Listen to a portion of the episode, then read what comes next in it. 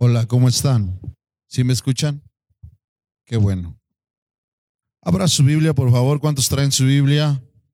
Si no traen Biblia, algunos, dígale al que no la trae, si tú lo ves ahí, dile, eres un pecador. Arrepiéntete. Díselo.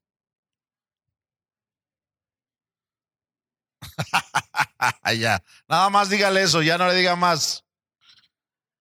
Porque de repente ya le empiezan a decir más de su cosecha. No, eh, creo que muchos salieron de vacaciones, por eso no están presentes. Me imagino, Dios los guarde y sea con ellos donde quiera que anden. Abra su Biblia en el libro de Lucas capítulo 23. Lucas 23. Lucas capítulo 23, versículo 35. ¿Ya lo tiene? Lucas capítulo 23, versículo 35. La palabra de Dios ahí relata cuando Jesús fue llevado a la cruz. En esta semana se le conoce como la Semana Mayor o la Semana Santa, por esos días en los que Jesús fue a la cruz a morir por tus pecados y por mis pecados. Jesús tomó nuestro lugar, ese lugar que te tocaba a ti, que me tocaba a mí, Jesús lo tomó y fue a la cruz a morir por nosotros. Y se le llama así Semana Santa o Semana Mayor, pero pues no tan solo esa semana, siempre la Biblia nos enseña que tenemos que recordar ese, esa demostración de amor y de obediencia de Jesús hacia nosotros y de, parte del Padre, de Dios, que mandó a su Hijo, a su único Hijo, a morir en la cruz por cada uno de nosotros. Y tendría que ser no tan solo la, esa semana de Semana Santa ni Semana Mayor, sino que tenía que ser todo el año, toda la vida. Dice así, versículo 35, el pueblo estaba mirando y aún los gobernantes se burlaban de él diciendo, a otros salvó, sálvese a sí mismo, si este es el Cristo, el escogido de Dios. Los soldados también le encarnecían, acercándose y presentándole vinagre, y diciendo, si tú eres el rey de los judíos, sálvate a ti mismo. Y había también sobre él un título escrito, con letras griegas, latinas y hebreas. No sé si lo notaron aquí, pero fíjense, había también sobre él un título escrito con letras griegas, latinas y hebreas. ¿Cuántos idiomas? Tres. Cuando nosotros vemos la película, nada más vemos uno.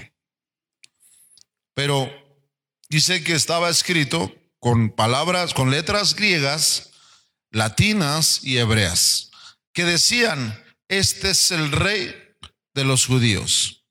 Y uno de los malhechores que estaba colgando le injuriaba, diciendo, si tú eres el Cristo, sálvate a ti mismo y a nosotros. Dios bendiga la palabra en esta tarde. Bueno, eh, nosotros leemos en esta parte de la escritura cómo los soldados que estaban en ese lugar después de que Jesús murió estaban más interesados en quién se quedaba las ropas de Jesús y la túnica. Y dice que la escritura que echaron suertes en aquel tiempo no me imagino cómo lo hacían, pero nosotros lo que se nos hace más fácil hacer al principio es, como decimos, echar un volado, ¿no? O un disparejo. Si saben lo que es un disparejo, si no lo saben, un día lo sabrán. Pero un volado es a ver quién gana. No sé si eran con piedras, no, no sé si era un chimpampú o, cómo se llamaba, el piedra, papel y tijera. Yo me acuerdo de que se decía chinchampú, algo así. piedra, papel o tijera, o si era un dado en aquel tiempo que se usaba para echar la suerte y para ganar. Pero yo encuentro en este relato de la escritura de cómo al principio había personajes en esa reunión, en esa, no sé si fuera multitud, pero había gente delante de la cruz, delante de Jesús que estaban, y uno de los, de los, o uno de los, de los tipos de personas que había en aquel lugar eran los soldados, los soldados romanos. Y los soldados romanos habían escuchado del rey de los judíos, del Mesías, pero ellos estaban ahí porque les había tocado en el turno trabajar y el jefe de los soldados, que eran gente que estaba a las órdenes de Herodes, que era el que gobernaba esa región, pues fueron mandados en ese día a ir y llevar a Jesús a qué? A crucificar, a la cruz. Y su interés, tal vez ellos ya habían crucificado a más personas porque yo les he platicado que Jesús no fue el que inauguró la cruz como un castigo. Los romanos tenían ya esa forma de, pena de muerte, por decir así. antes de Jesús, los romanos ya practicaban esa manera de, de asesinar o de ponerle a la gente mala la pena de muerte y era crucificándolos. Y obviamente, por eso Jesús fue crucificado ante, eh, eh, ya ve que fue llevado ante Herodes y ante Pilatos, y Pilatos se lavó las manos y dijo, si ustedes lo quieren crucificar, crucifíquenlo. Y Jesús fue crucificado en esa cruz, y me imagino que los, los soldados romanos de aquel que estuvieron ahí presentes ya habían en algunas otras ocasiones crucificado a otras personas, o sea, ya se las sabían, como por decir así. Y como normalmente en esos, en esos eventos, de repente pasa también en nuestro país que cuando hay situaciones eh, no tanto como de pena de muerte, sino desafortunadamente nuestro país padece de esos asuntos en los que cuando detienen a alguien, y en este caso los policías, más allá del delito que cometió y que lo van a detener, buscan su propio, ¿qué? Beneficio. Pues trae unos tenis Nike, se los quitan. Si trae reloj, se lo quitan. Si trae dinero, se lo quitan. Y si llevaba buena ropa, hasta esa se la quitan y lo meten encuerado a la, a, la cárcel o a los separos. Porque están viendo qué, qué, qué adquirir o qué beneficios adquirir en esa circunstancia. De la misma manera, estos soldados, más allá de, ah, es Jesús el que se dice rey de los judíos, pero ¿qué creen que vieron los soldados? más allá del personaje, más allá de lo que se iba a llevar a cabo. ¿Qué cree que su, en dónde creen que su mirada estaba puesta? En sus ropas y en la túnica. Entonces, para ellos era indiferente la palabra, la primera palabra que hoy quiero que escuchen, la indiferencia. Para ellos era indiferente quién era Él. Para ellos era indiferente qué iban a hacer, porque ya lo habían hecho en otras ocasiones tal vez, ya habían crucificado a otras personas. Para ellos era indiferente si él merecía ser crucificado o no, si se lo merecía o no, si era justo o no. Para ellos era indiferente. Para lo que no era indiferente, para ellos eran sus ropas y su túnica.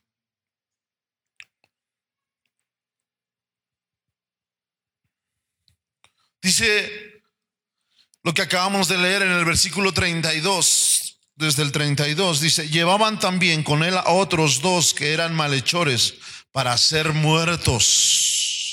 O sea, ellos ya habían sido juzgados, ya iban a ser asesinados, pero porque ellos sí eran malhechores.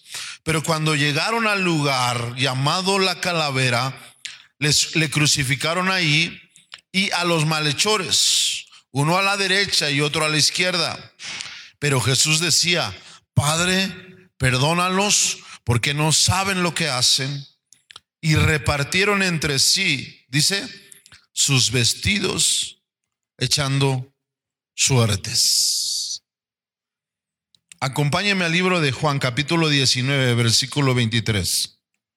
Juan 19, versículo 23 y 24. ¿Ya lo tiene? Dice, cuando los soldados hubieron crucificado a Jesús, tomaron sus vestidos e hicieron cuatro partes. Dice, hicieron cuatro partes, una para cada soldado. Tomaron también su túnica, la cual era sin costura, de un solo tejido de arriba abajo.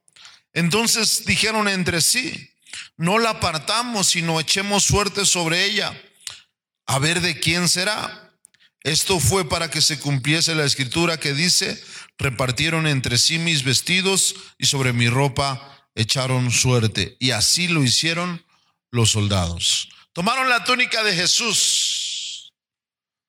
Tal vez era la mejor marca que en aquel tiempo existía. Era de lino fino, dice la escritura. Tomaron la túnica, perdón, tomaron la, el vestido y dice que lo partieron en cuatro partes para que cada quien se llevara un cacho. Pero y lo mismo iban a hacer con la túnica. Pero dijeron, esta va a perder valor si la partimos en cuatro. Mejor vamos a echarnos un disparejo o un volado o lo que haya sido. Y dijeron entre sí, mejor vamos a hacerlo y que uno se la gane. Y el ganón pues ya se la llevó. Pero su interés estaba más en, la, en los vestidos y en la túnica. Su interés estaba más en lo material. Su interés estaba más en el beneficio que ellos iban a adquirir de esa situación. Y si su interés estaba enfocado en lo material y en sus propios intereses, entonces eran indiferentes al acontecimiento que estaba pasando en ese momento, indiferentes a la muerte de, tres personas, indiferentes al personaje de Jesús, indiferentes a la crucifixión de un hombre que era justo. Y de repente vemos la película de la pasión de Jesús y vemos cómo los soldados en forma de burla hasta le colocaron una, una corona de espinas en su cabeza y le gritaban, lo, lo maldecían. Pero hoy te quiero decir, amado hermano, que a veces nosotros tomamos la actitud de un soldado romano. Porque cuando miramos a la cruz, buscamos nuestro propio interés material y nuestros propios beneficios y nos olvidamos de lo que realmente significa la cruz de Jesús. Y buscamos y somos indiferentes. Por eso cuando yo veo que la gente le es indiferente leer la Biblia, le es indiferente orar, le es indiferente venir. Si viene a la iglesia, qué bueno, si no viene, no pasa nada. Eso es una indiferencia. Si ofrendas, si obedeces, si caminas en el propósito de Dios, si das testimonio, si vives la vida cristiana como tal, como la palabra lo establece. Pero hay gente que le es indiferente y vive su vida, entre comillas, cristiana a su manera buscando siempre sus propios beneficios. Jesús, si tú me sanas, yo voy a ir a la iglesia. Si tú me sacas de este problema, si tú me levantas, si tú arreglas mi matrimonio, si tú cambias a mi esposo, si tú cambias a mi hija, si tú cambias a mi hijo, si tú transformas la situación en la que estoy, te voy a creer, te voy a seguir. Eso es buscar primeramente tu propio interés y lo material. Y no es mirar a la cruz correctamente. Somos a veces indiferentes al sacrificio de Jesús en esa cruz. Pero vemos el video y lloramos, qué feo, qué feo, qué feo lo, lo que hicieron los soldados romanos, que se repartieron las ropas. Te digo algo, a veces eso mismo hacemos nosotros. Con actitudes, formas de vida, viendo, buscando nuestros beneficios materiales y nuestros propios intereses. El sacrificio, amado hermano, es mucho más allá de lo que a veces nosotros vemos o pensamos. Esos fueron los soldados. Pero más adelante leemos, regresamos a Lucas, capítulo 23. Antes de, leer eso, la indiferencia, porque fui la primera palabra que puse. Los soldados fueron indiferentes a lo que estaba pasando y, y, su interés, por un lado son indiferentes, pero por el otro lado el interés estaba en la ropa de Jesús, en sus vestidos, en su túnica. En el caso nuestro, a veces el hecho de ser indiferentes al sacrificio de Jesús en la cruz es buscar nuestros propios beneficios y nuestros, nuestros, nuestros beneficios también materiales. Y a veces nuestra vida, digo entre comillas, cristiana, más allá de ser una vida cristiana, se convierte en una vida religiosa. Y simpatizamos con el Evangelio, simpatizamos con el cristianismo. Y no nos, eso no quiere decir que eso nos haga realmente hijos de Dios y cristianos, cuando a veces somos indiferentes al sacrificio de Jesús. Pero, ¿qué más sucedió? Versículo 35. El pueblo estaba qué? Mirando.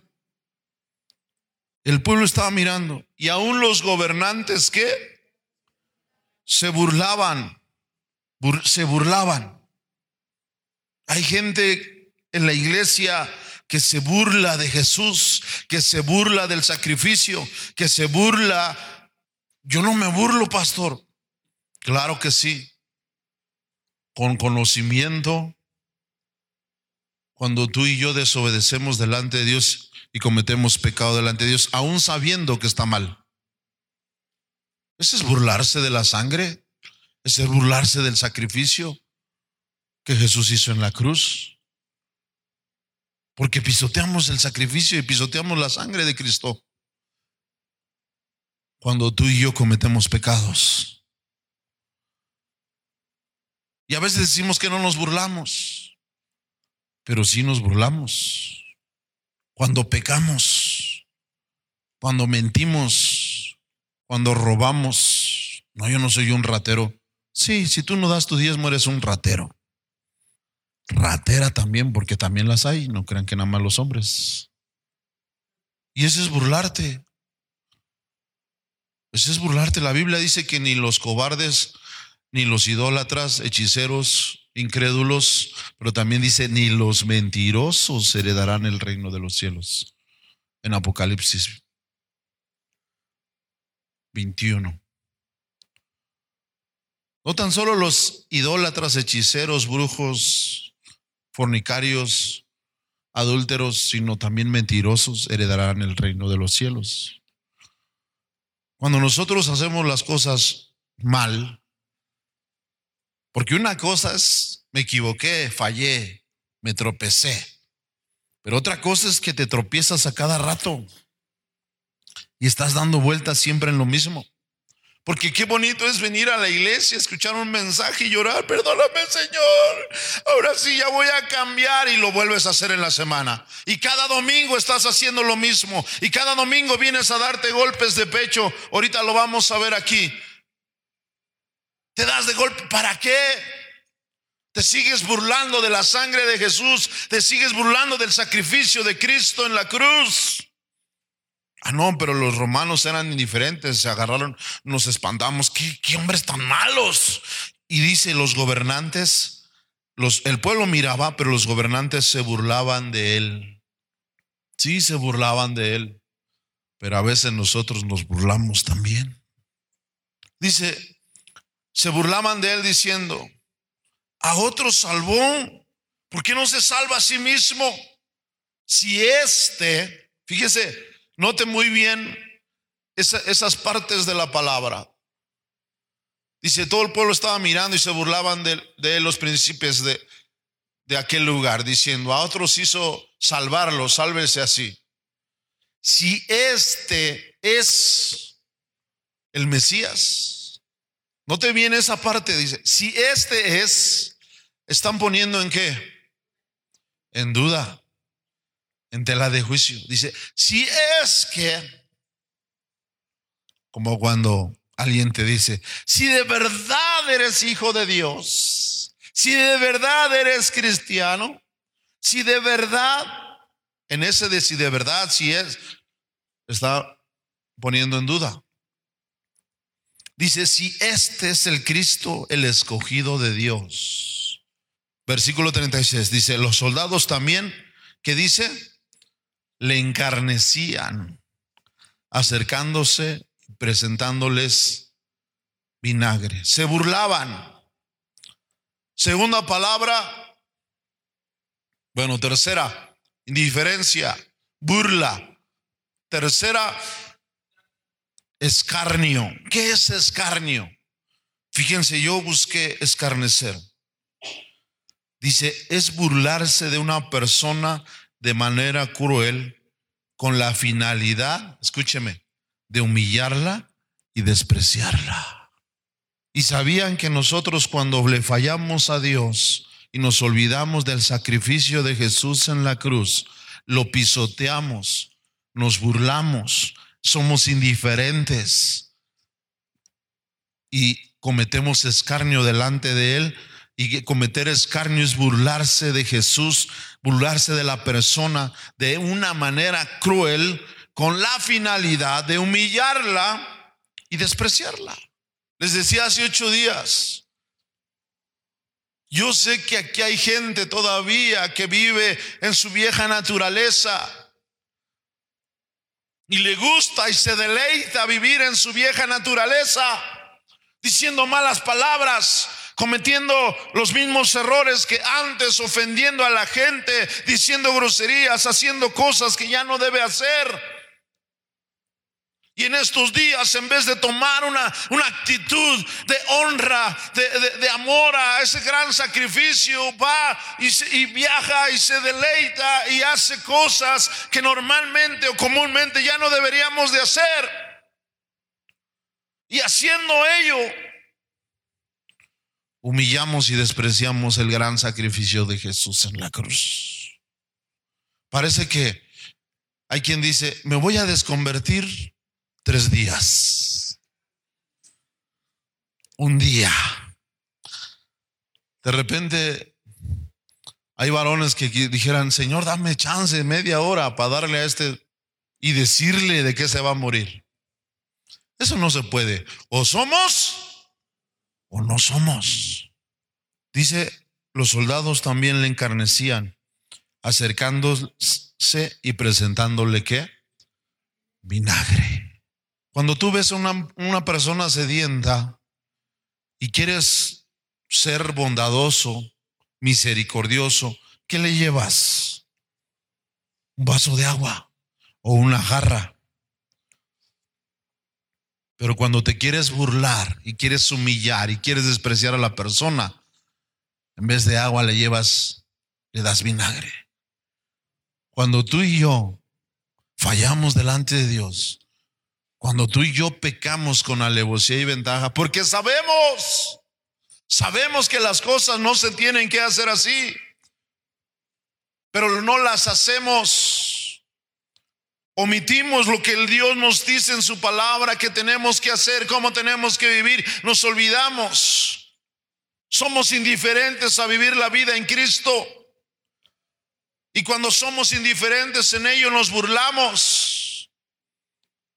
Porque no, esto, no, no, no es de manera literal, pero hay gente en las iglesias que esta Biblia, que la, es la palabra de Dios, la tienen tirada. No les importa y eso es indiferencia. Eso es burla. Eso es escarnio. porque te olvidas leerla. Y ahora, yo sí la leo, pastor, sí, pero te olvidas de vivirla. Lo peor es no leerla, pero lo menos peor es que la leas, pero no la vivas. Y ese es ser indiferente. Si estás en la iglesia o no estás, no importa, es indiferente. No me voy a ir al infierno si no voy un día a la iglesia. No estoy diciendo eso. No me voy a ir al infierno si no leo la Biblia completa. No estoy diciendo tampoco eso. Pero sí es indiferencia. Yo no estoy diciendo que vas a perder tu salvación. Ya puedes volver a sonreír. Ay, pastor, ya me veo asustado. Y eso que apenas van 20 minutos. No estoy diciendo que vas a perder tu salvación. Igual sí. No depende de mí. Depende de Dios. Pero sí es indiferente.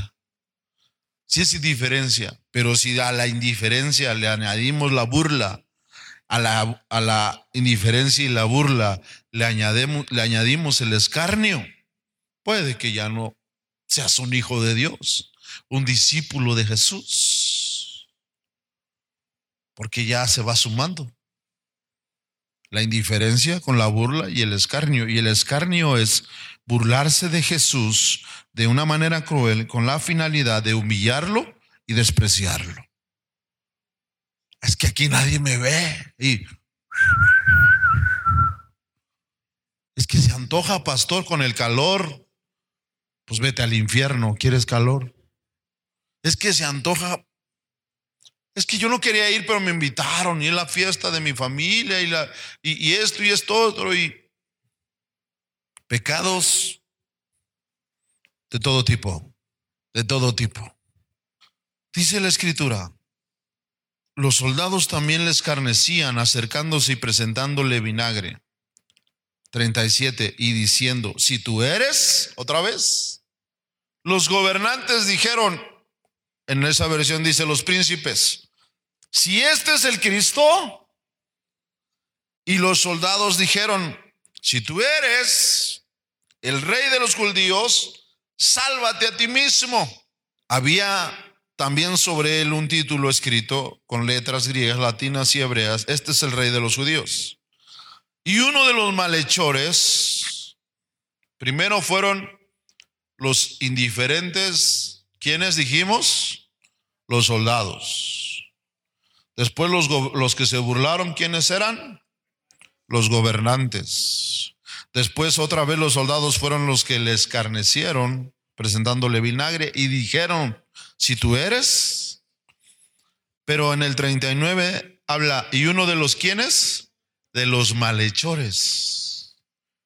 Dice, uno de los malhechores que estaba colgado, ¿qué le hacía? ¿Qué le decía? Lo injuriaba. ¿Qué quiere decir injuriar? Injuriar es ofender con insultos, atentando contra la dignidad y el honor y la credibilidad, tratando de denigrar y denostar a la persona. Otra vez, injuriar es ofender con insultos, atentando contra la dignidad, el honor y la credibilidad con el fin de denigrar y denostar a la persona. Le injuriaron. ¿Quién fue el que le injurió? El malhechor. Y también le dijo, si tú eres el Cristo, sálvate a ti mismo y a nosotros. Cuando injuriamos, hermanos, bueno, más bien, a veces no nos damos cuenta que nosotros también cometemos escarnio, injurio, burla e indiferencia porque ofendemos y atentamos contra la dignidad, el honor y la credibilidad de Jesucristo. Porque la duda, la incredulidad, es que yo no sé si de verdad, es que no sé si sea real. Estás dudando y estás poniendo en tela de juicio. ¿Sí será? ¿Acaso será? Si tú eres Dios, lo quiero sentir. Si tú eres Jesús, si de verdad eres, y es poner en tela de juicio, ese es injuriar. Ahora, ¿quién en algún momento fue el que hizo, si tú eres, si de verdad eres, algo parecido? Hay un personaje que un poquito atrás lo vamos a encontrar. Y está en Lucas capítulo 4, versículo 9 al 12. Acompáñenme, por favor. ¿Quién hizo algo parecido? Lucas 4, versículo 9 al 12. Dice así, y le llevó a Jerusalén, le puso sobre el pináculo del templo y le dijo, si eres hijo de Dios, aviéntate de aquí hasta abajo, porque escrito está, a sus ángeles mandará cerca de ti que te guarden y en las manos te, sostendrán para que no tropieces con tu pie en la piedra. ¿Quién le dijo esto?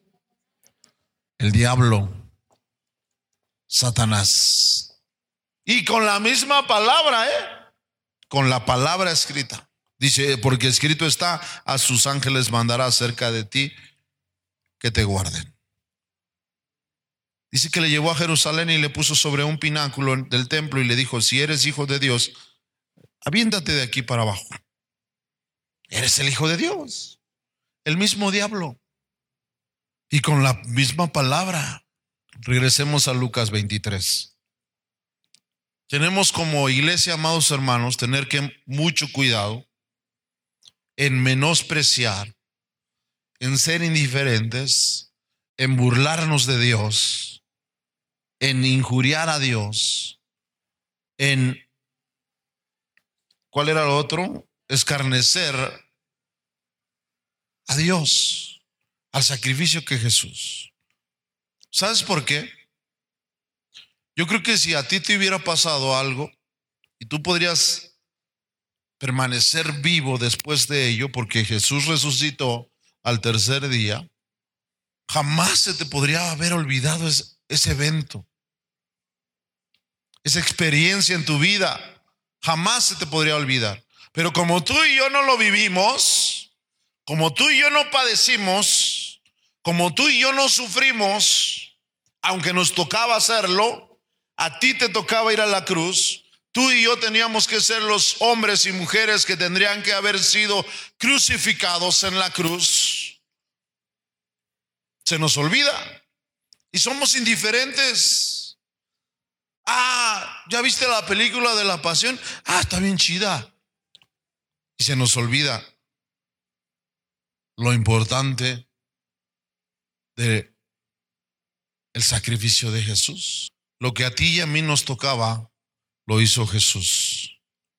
Y, el, y nuestro Padre Dios dio a su Hijo Jesús para pagar por ti y para pagar por mí. Todos esos errores. Entonces no se vale, no se vale, amado hermano, que pisotemos el sacrificio, que nos burlemos de la sangre de Jesús, que nos burlemos del sacrificio. Pero es que no me burlo, pastor, te lo vuelvo a repetir.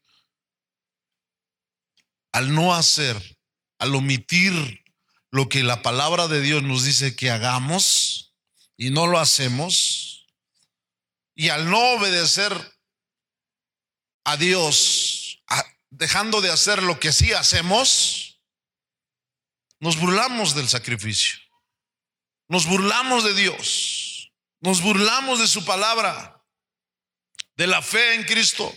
Necesitamos ser cuidadosos temerosos de Dios. Por eso la Biblia también lo dice, cuidemos nuestra salvación con temor y temblor.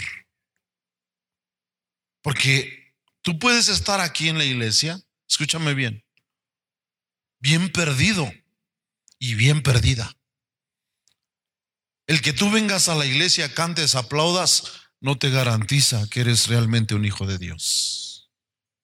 Los fariseos que eran conocedores de la ley, tenían mucho conocimiento de la, de la ley en aquel entonces, pero eran unos religiosos.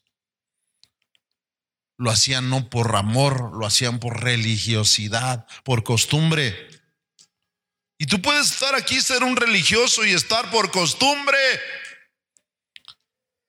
Y estar perdido, perdida completamente. Tenemos que ser cuidadosos, mis amados, y cuidar nuestra salvación. Y no burlarnos de la palabra, no burlarnos del sacrificio, no burlarnos de la cruz, no injuriar, no ser indiferentes. ¿Cuánta gente en las iglesias hay con indiferencia? Cuando tú y yo nos olvidamos de todo esto, del sacrificio de la cruz, de la sangre derramada, que Él tomó nuestro lugar y nos olvidamos. Y nos olvidamos que nos correspondía a ti y a mí ese castigo. Nos convertimos nosotros en gente arrogante y desagradecida. Ese es el riesgo que se corre. Y como te decía hace ocho días, ay pastor, qué bueno que ya me alumbró soy un pecador. Realmente me, he dado cuenta que no soy un hijo de Dios. Realmente me he dado cuenta que soy una persona que se burla del sacrificio. Realmente me he dado cuenta que, que soy una persona que es indiferente y que no camina conforme a los preceptos, estatutos, mandamientos de su palabra. Yo no sé qué hago aquí. No, ese no es el propósito. El propósito es que sí reconozcas, pero que te arrepientas. Y volvamos al camino, amado. Porque si no volvemos, estamos en el riesgo de ser quitados y de ser echados al otro lugar en la eternidad. Te lo dije hace rato, pero te lo voy a leer en la Biblia para que Apocalipsis capítulo 21, desde el versículo 7, que dijera alguien, ¿dónde dice? ¿Dónde dice? Ahí, Apocalipsis 21, 7. Al que venciere, heredará las cosas y yo seré su Dios y él será mi hijo. A los vencedores. Dice, yo voy a ser Dios de gente que venza. Y vencer también es vencer el pecado. Es que, ay, pastor, de verdad no sabe, eh, está tan rico, está tan rica, sabe rechido, sabe rechido, que no puedo dejarlo. O no puedo dejarla o dejarlo. Hablo de relaciones que no son correctas. Es que es tan cariñoso, pero es del diablo. Es que está tan bonita, pero es una hija del Satanás. Es que es una buena lana, pero es robar. Pues es que ya no sé qué decirle a Banamex, pues es mentir. Dice, de los que venzan todas esas cosas que son el pecado, de esos, no de los cobardes que caen y caen y caen a cada rato y se equivocan a cada rato y se tropiezan con la misma piedra a cada rato. Ni un burro se, tropieza con la misma piedra. Un día yo, con, yo me puse a platicar con un hermano que ya está en la presencia de Dios y, estábamos hablando de, cuando uno se tropieza y me dice, pastor, ¿sabía que los burros en el camino, cuando se tropiezan una vez con una piedra, jamás se vuelven a tropezar con la misma? Yo dije, wow, somos peor que burros. Yo dije, porque ni siquiera el burro se tropieza con la misma piedra. Y tú y yo andamos constantemente tropezándonos con lo mismo. Y decimos, me equivoqué, ahí otra vez fallé. No, te está gustando fallar, te está gustando tropezarte con lo mismo, está gustándote seguir en esa relación que no es buena, te está gustando seguir pecando en ello, pecando en lo otro, pecando en lo otro. Y en ello somos indiferentes a la palabra, somos indiferentes al Evangelio, somos los indiferentes, nos burlamos de la palabra, nos burlamos del sacrificio. Pero ¿qué tal lloramos y las lágrimas cuando vemos la película de la pasión? Ese es puro remordimiento, no es arrepentimiento. Ah, pero vienes a la iglesia. Dice, a los vencedores Habla, no solamente habla de gente vencedora, eh, con actitud buena, de no cobardes, de no, no, no mediocres, sino gente que dice y reconoce, pecado, he fallado delante de Dios, pero hoy me levanto, haciendo un pacto con Dios de no volver a equivocarme y a fallarle a mi Señor, porque quiero ser un vencedor del pecado. Y para unos es una cosa, para otros es otra. Cada quien tiene su concupiscencia de pecado. ¿Qué es eso, pastor? Donde el diablo conoce por dónde hacerte caer. Con unos es el alcohol, con otros es la pornografía, con otros son pecados inmorales. Pero el diablo sabe por dónde entrar, porque hay una puerta ahí abierta que tú y yo le hemos abierto. Pero no todos es lo mismo. Pero dice, a, los que venzan, a los vencedores, son los, son mis herederos. Si a ti constantemente te vence el pecado, tú no eres un vencedor. Tú eres un esclavo del pecado. Y para los esclavos no es la herencia. La herencia es para quién? Para los vencedores. Si tú sigues esclavizado en un pecado, así sea, es que de repente ponemos niveles de pecado, pero el pecado es el pecado. Es pecado y punto. No hay pecados más grandes, no hay pecados menores. Es pecado. Pero si es pecado, eres un esclavo de ese pecado y no eres un vencedor. Pero a los vencedores son los que heredarán todas las cosas. ¿Te das cuenta de por qué a veces no llega la herencia? Señor, ¿por qué yo no recibo? Yo veo que otros reciben, yo veo que otros son bendecidos, yo veo que otros prosperan, yo veo que otros les llega la bendición, les llega la herencia. ¿Sabes por qué no reciben la herencia algunos?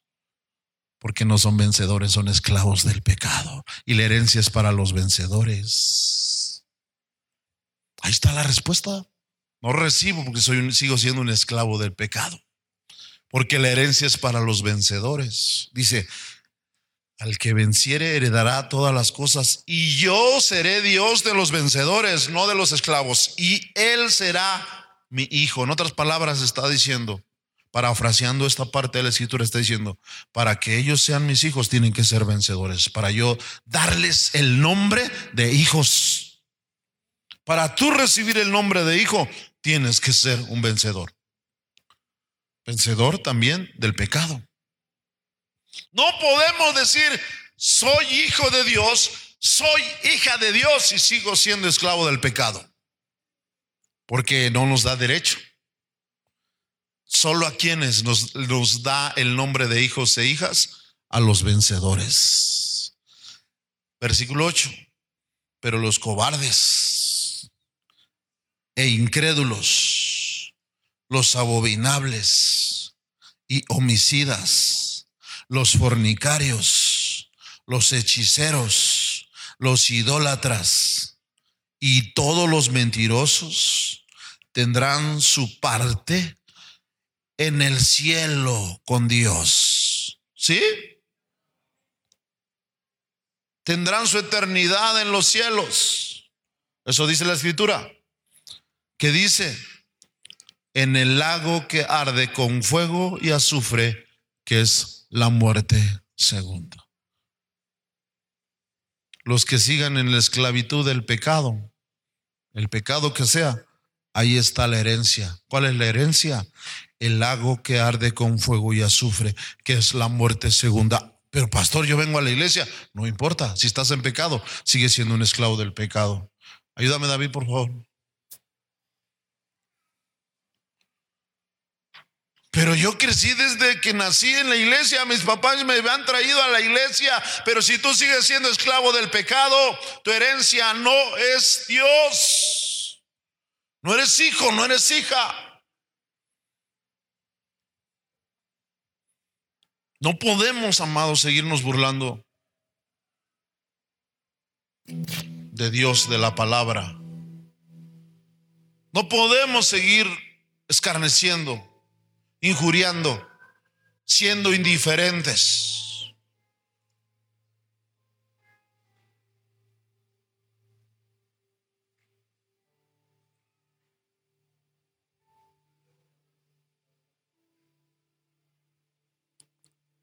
Nos podemos convertir en gente arrogante y desagradecida cuando nos olvidamos del gran sacrificio de la cruz, de la sangre derramada en esa cruz por nosotros. Regresemos a Lucas, Lucas 23, versículo 39. Uno de los malhechores que estaban colgados le injuriaban diciendo, si tú eres el Cristo, sálvate a ti mismo y a nosotros. Pero respondió el otro malhechor y dice, le reprendió. ¿Saben qué estoy haciendo, amados hermanos, en esta tarde? Les estoy reprendiendo, como ese otro malhechor. Pero también las reprensiones hacia mí no, no se crean los únicos. Dice, y le reprendió, diciendo, ni aún así temes tú a Dios. Hay que tener temor de Dios. Estando tú en una misma condenación. Wow, o sea, ese texto, hermanos, tiene tanto ahí. Cuando uno le dice, si tú eres el Cristo, sálvate y sálvame a mí y a nosotros. Si de verdad lo eres, y el otro dice, cállate, lo reprende y le dice, no te das cuenta, ni aún en la condición en la que estás de condenación, tienes temor de Dios. ¿Y sabes qué pasa, amado? Que a veces estamos en el piso tirados en, una condenación, en una circunstancia tan adversa, en una situación tan difícil que ni tú mismo te aguantas, que ya no soportas, que ya estás harta, ya estás asqueado, ya estás asqueado de la situación. Pero escúchame, aún y así tienes temor de Dios. Porque lo que le está diciendo este, cállate Fíjate, estás a punto de morir, estás, ya fuiste condenado a la muerte y aún así no tienes temor. Y lo reprendió. Hay gente, por eso te decía, el grave riesgo es la arrogancia. Porque cuando Andrés es arrogante, puedes decir, sí, estoy en la calle de la amargura, tirado, ya no sé qué hacer con mi vida. Pero aún así, no hay temor de Dios y te sigues embarrando en la porquería. Cuando tienes que arrepentirte y levantar tu mirada a la cruz y decirle, Señor, perdona, perdona mi indiferencia, perdona mi burla, perdona mi injuria, perdona el escarnio que provoco no había entendido que tomaste mi lugar y ese lugar que me tocaba a mí, tú lo tomaste.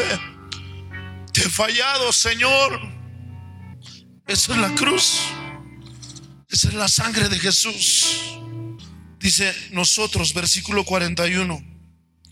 A la verdad juntamente padecemos porque recibimos lo que merecieron nuestros hechos. Mas Él ningún mal hizo. Y responde Jesucristo. Aquel que reprendió al otro dice, perdón, él le dijo a Jesús, acuérdate de mí cuando vengas en tu reino. Y Jesús le dijo, de cierto te digo que hoy estarás conmigo en el paraíso. Cuando era como la hora sexta, hubo tinieblas sobre toda la tierra hasta la hora novena. Y el sol se oscureció. Y el velo del templo se rasgó por la mitad. Entonces Jesús clamando a gran voz dijo, Padre, en tus manos encomiendo mi espíritu. Y habiendo dicho esto, expiró.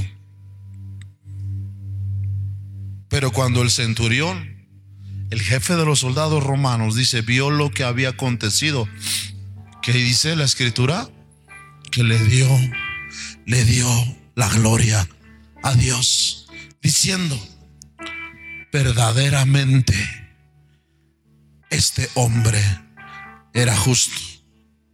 Y toda la multitud de los que estaban presentes en ese espectáculo viendo lo que había acontecido, regresaban, ¿qué dice? Golpeándose el pecho. A veces eso es lo que hacemos nada más. Nos damos golpes de pecho para tranquilizar nuestra conciencia, pero eso no sirve. Lo que realmente sirve es el genuino arrepentimiento. Póngase de pie. Cierra sus ojos. Yo le voy a invitar a algo en esta tarde. Usted ha escuchado que el dejar de hacer lo que la palabra de Dios nos dice que hagamos es indiferencia. El no obedecer la palabra y no caminar bajo la palabra, no vivir en la palabra, es indiferencia. Perdónenme de verdad, amados, perdónenme. Tú no me puedes decir que la vives Tú no me puedes decir que la practicas, perdóname, si ni siquiera la iglesia traes Biblia. Porque eres un indiferente. Eres una indiferente. Pero tienes que arrepentirte. Perdónenme, de verdad. Y alguien que no trae Biblia no tiene temor de Dios. Porque se ha vuelto arrogante. No la necesito. Esa palabra de esta, de esta tarde no fue para mí eres un arrogante. Yo estoy bien delante de Dios, eres un arrogante. Este momento es un momento de arrepentimiento para que no sigamos siendo indiferentes. Una, para que no sigamos burlándonos del sacrificio, de la sangre y de la cruz de Jesús. Para que no sigamos siendo gente injuriosa y escarnecedora delante de Dios, porque el no hacer Pastor, pero yo no cometo pecado. Pastor, yo no ando haciendo cosas que no. Pero si eres indiferente de, no vivir la palabra. Y están los otros que aparte de que no caminan bajo la palabra, hacen lo que la palabra de Dios no dice que tenemos que hacer. No somos libres, amados. La sangre de Cristo derramada en la cruz, dice la escritura, nos compró, ya no te perteneces, yo ya no me pertenezco, fui comprado por el precio de la sangre derramada en esa cruz.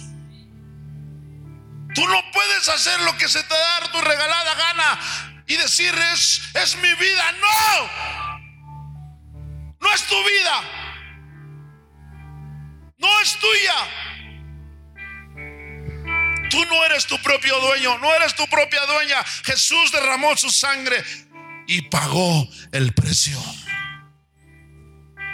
Le pertenecemos a Dios, solo a Él.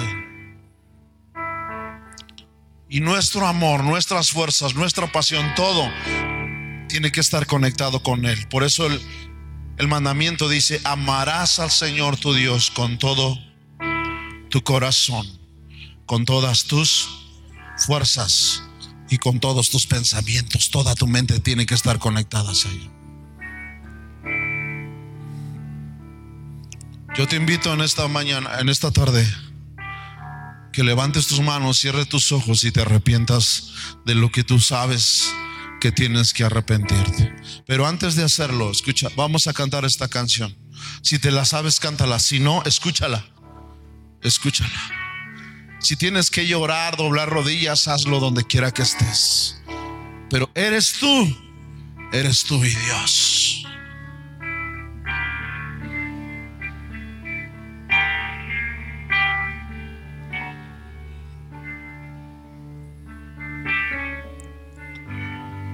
Hoy tu presencia mis pecados no están ocultos ante ti. Tú ya lo sabes todo. Y me arrepiento de verdad. Y me arrepiento de verdad Aquí estamos, Señor. Aquí estoy, límpiame.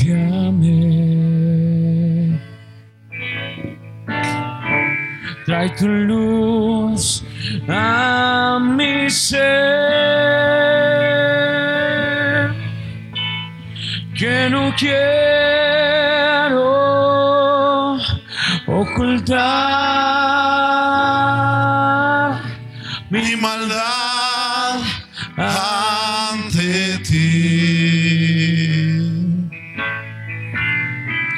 Aquí estoy, Clamo a ti. Que tu perdón, Señor. tu perdón llegue a mí. Vuelve a ocupar el primer Así con tus manos levantadas, empieza a orar a Dios. Señor, aquí estamos. No queremos pasar por desapercibida ese sacrificio y la cruz, Señor. Perdónanos. Perdona nuestra indiferencia. Perdona, Señor, nuestros pecados. No queremos seguir siendo esclavos del pecado. No queremos, Señor, caminar, Padre Celestial, como gente que se burla de tu palabra, como gente que se burla del Evangelio, como gente que pisotea tu nombre, Señor, Tú ya lo sabes. como gente, Señor, que injuria, omitiendo la Biblia, omitiendo tu palabra, omitiendo, Me Señor. arrepiento de verdad. Oh, Aquí Señor, estoy, límpiame. límpianos, Señor, límpianos. Ven y alúmbranos una Trae vez más con tu luz. Vamos, dile. Señor, aquí estoy delante de ti. Toma mi vida, Padre, toma mi vida. quiero ocultar.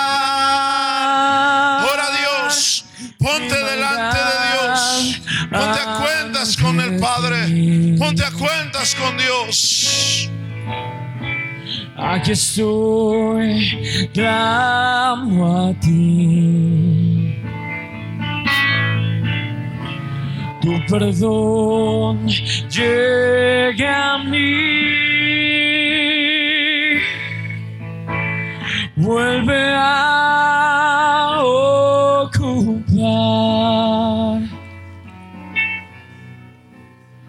el primer lugar en mí. Vamos a cantar una vez más. Pero levanta tus manos como si esto fuera una oración y dile al Señor. Hoy vengo a tu presencia. Tu presencia. Mis Pecados no están ocultos ante ti. Ya lo sabes todo. Me arrepiento de verdad. Aquí estoy, límpiame. Trae tu luz a mi ser.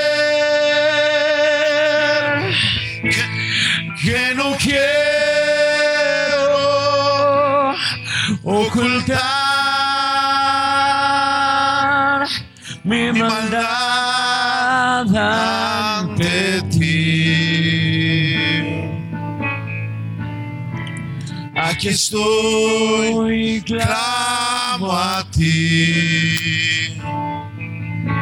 Díselo. Tu perdón llegue a mí. vuelve a ocupar el primer Levanta tu mano derecha y como una oración, díselo al Señor. Vuelve a ocupar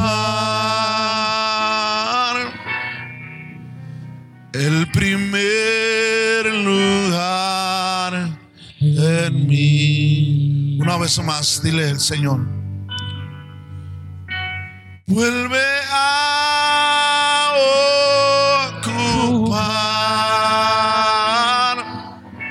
corazón y dile. El primer lugar en mí. Vuelve a ocupar, Señor. Ese primer lugar en mi corazón. Vuélvelo a hacer, Señor. Hoy es primer domingo de mes y vamos a tomar la Santa Cena. Y te voy a leer la palabra de amonestación en el primer libro de Corintios, capítulo 11, versículo 23. Dice, porque yo recibí del Señor lo que también os he enseñado, que el Señor Jesús, la noche que fue entregado, tomó pan. Y habiendo dado gracias, lo partió y dijo, tomad, comed, esto es mi cuerpo, que por vosotros es partido, haced esto en memoria de mí. Asimismo, tomó también la copa después de haber cenado, diciendo, esta copa es el nuevo pacto en mi sangre, haced esto todas las veces que la bebieres en memoria de mí. Así pues, todas las veces que comieres este pan y bebieres esta copa, la muerte del Señor anunciáis hasta que Él venga. De manera que cualquiera que comiera este pan o bebiera esta copa del Señor indignamente será culpado del cuerpo y de la sangre del Señor. Por tanto, pruébese cada uno a sí mismo y coma así del pan y beba de la copa. Porque el que come y bebe indignamente sin discernir el cuerpo del Señor, juicio come y bebe para sí. Por lo cual hay muchos enfermos y debilitados entre vosotros y muchos duermen.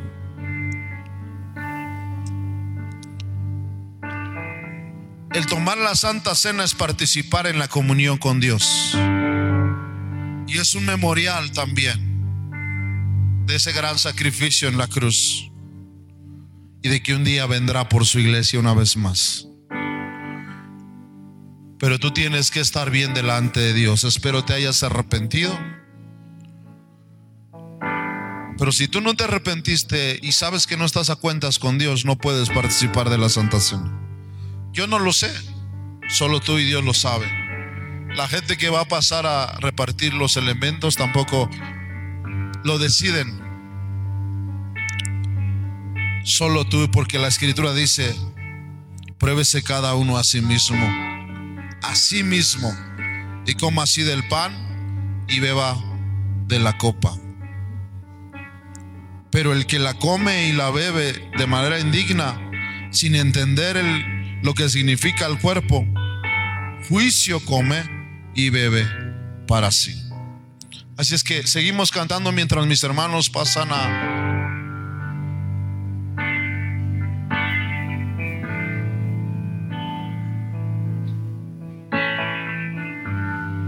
Hoy vengo a tu presencia. Mis pecados no están ocultos ante ti. Tú ya lo sabes todo y me arrepiento de verdad. Aquí estoy, límpiame.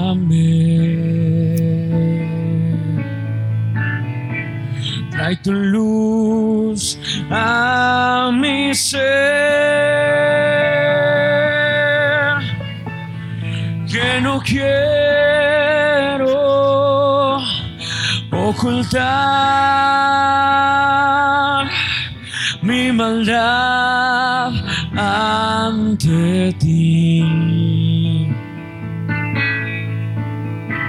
Aquí estoy, clamo a ti.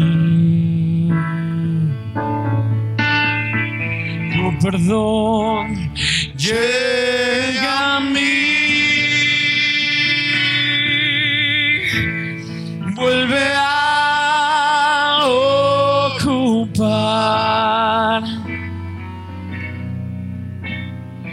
el primer lugar en mí.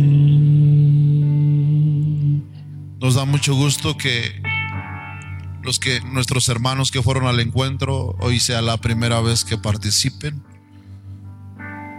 Se me olvidó decirlo, pero para tomar y participar necesitas también ser bautizado en el Señor. Habiendo dado gracias, Señor, te damos gracias. Gracias por dar tu vida en esa cruz, entregar todo tu amor, tu obediencia. Te damos gracias. Dice, partió el pan y dijo, tomen el pan y coman. Esto es mi cuerpo que por vosotros es partido. Hagan esto en memoria de mí.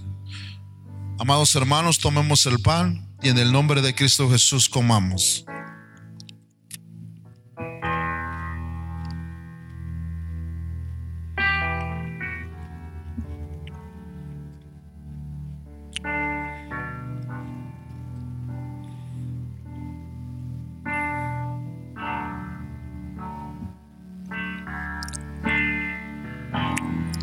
Asimismo tomó también la copa después de haber cenado, diciendo, esta copa es el nuevo pacto en mi sangre. Haced esto todas las veces que la bebieres en memoria de mí. Tomemos la copa, amados hermanos, y en el nombre de Cristo Jesús, tomemos.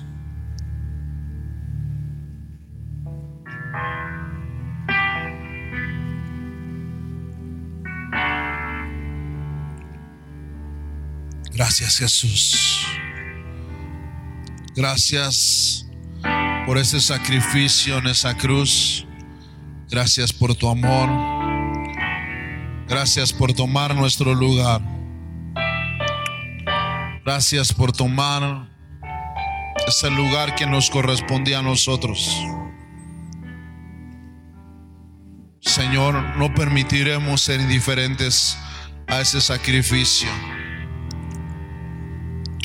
En el nombre de Jesús. Me has tomado en tus brazos y me has dado salvación. De tu amor has derramado en mi corazón. No sabré agradecerte lo que has hecho por mí. Solo puedo darte ahora. Puede levantar sus manos y darle gracias a Dios. Cante con todo su corazón. para darte las gracias. Muchas gracias, Señor.